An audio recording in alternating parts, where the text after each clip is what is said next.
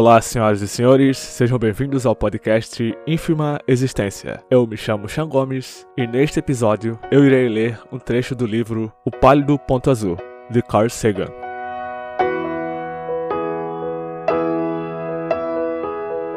Carl Sagan foi professor de astronomia e ciências espaciais na Universidade Cornell. Autor de dezenas de estudos da área, foi agraciado com várias medalhas e prêmios por suas contribuições ao desenvolvimento e à divulgação da ciência.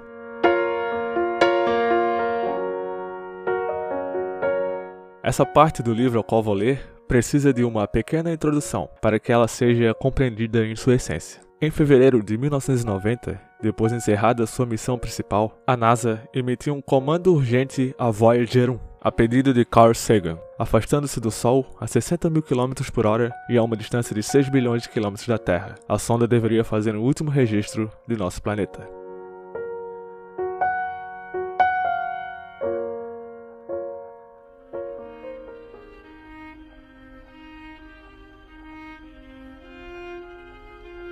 A espaçonave estava bem longe de casa. Eu pensei que seria uma boa ideia, logo depois de Saturno, fazê-la dar uma última olhada em direção de casa. De Saturno, a Terra apareceria muito pequena para Voyager apanhar qualquer detalhe. Nosso planeta seria apenas um ponto de luz, um pixel solitário, dificilmente distinguível de muitos outros pontos de luz que a Voyager avistaria, planetas vizinhos, sóis distantes. Mas, justamente por causa dessa imprecisão de nosso mundo assim revelado, valeria a pena ter tal fotografia. Já havia sido bem entendido por cientistas e filósofos da Antiguidade Clássica que a Terra era um mero ponto de luz em um vasto cosmos circundante. Mas ninguém jamais a tinha visto assim. Aqui estava a nossa primeira chance, e talvez a nossa última nas próximas décadas.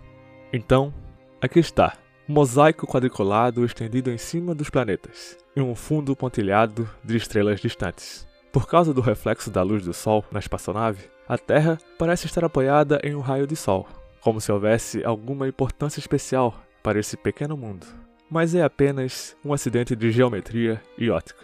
Não há nenhum sinal de humanos nessa foto, nem nossas modificações da superfície da Terra, nem nossas máquinas, nem nós mesmos. Desse ponto de vista, nossa obsessão com o nacionalismo não aparece em evidência. Nós somos muito pequenos. Na escala dos mundos, humanos são irrelevantes. Uma fina película de vida num obscuro e solitário torrão de rocha e metal. Considere novamente esse ponto. É aqui. É nosso lar. Somos nós.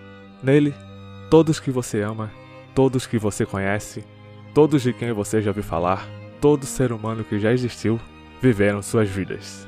A totalidade de nossas alegrias e sofrimentos, milhares de religiões, ideologias e doutrinas econômicas, cada caçador e saqueador, cada herói e covarde, cada criador e destruidor da civilização, cada rei e plebeu, cada casal apaixonado, cada mãe e pai, cada criança esperançosa, inventores e exploradores, cada educador, cada político corrupto, cada superstar, cada líder supremo, cada santo e pecador da história da nossa espécie viveu ali, em um grão de poeira suspenso.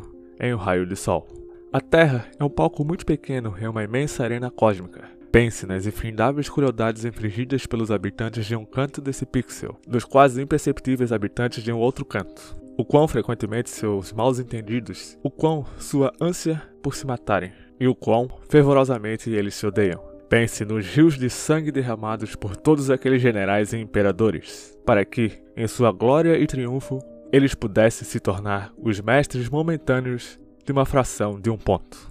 Nossas atitudes, nossa imaginária autoimportância, a ilusão de que temos uma posição privilegiada no universo, é desafiada por esse pálido ponto de luz. Nosso planeta é um espécime solitário na grande e envolvente escuridão cósmica. Na nossa obscuridade, em toda essa vastidão, não há nenhum indício que ajuda possa vir de outro lugar para nos salvar de nós mesmos. A Terra é o único mundo conhecido até hoje que sustenta a vida. Não há outro, pelo menos no futuro próximo, no qual nossa espécie possa emigrar. Visitar, talvez. Assentar-se, ainda não. Gosta ou não, por enquanto, a Terra é onde temos que ficar. Tem-se falado da astronomia como uma experiência que traz humildade e constrói o caráter. Não há, talvez, melhor demonstração das tolices e vaidades humanas que essa imagem distante do nosso pequeno mundo. Para mim, acentua nossa responsabilidade para nos portar mais amavelmente uns para com os outros e para protegermos e acarinharmos o pálido ponto azul, o único lar que nós conhecemos.